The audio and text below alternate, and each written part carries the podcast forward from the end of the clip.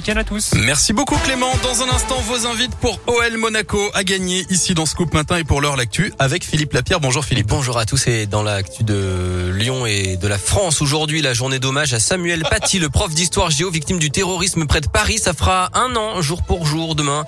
Minute de silence, débat ou documentaire. Chaque établissement scolaire peut organiser librement cet hommage cet après-midi. Nouveauté ce vendredi, les tests de dépistage du Covid deviennent payants pour les personnes non vaccinées et sans ordonnance, entre 22 et 44 euros. Va-t-on enfin savoir ce qu'il s'est réellement passé dans l'affaire de la disparition de Delphine Jubilard? Son mari Cédric est auditionné aujourd'hui par les enquêteurs. Un drame à Villeurbanne, un petit garçon de 4 ans s'est noyé dimanche dans une piscine privée du quartier Croix-Luisette après le progrès. Une enquête a été ouverte. Épidémie de myxomatose au parc de la Fessine à Villeurbanne. 95% de la population de lapins aurait disparu selon BFM TV.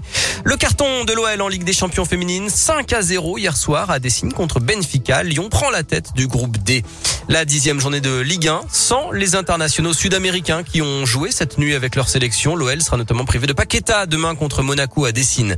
En basket, première défaite de la saison pour l'Asvel, 93-85 hier contre le Maccabi Tel Aviv en Euroleague. Enfin, c'est la journée mondiale du lavage des mains aujourd'hui et les Français restent parmi les plus mauvais élèves en Europe selon une nouvelle enquête de l'IFOP. Seuls 76% des Français, 3 sur 4 donc, se lavent systématiquement les mains après être allés aux toilettes. C'est là qu'on est content de plus forcément se faire la bise et se serrer les mains tout le temps là. Oui, mais ça revient selon Ah ouais euh, l'enquête, ouais. On Ah. a un peu oublié les gestes barrières. Dommage. Ouais.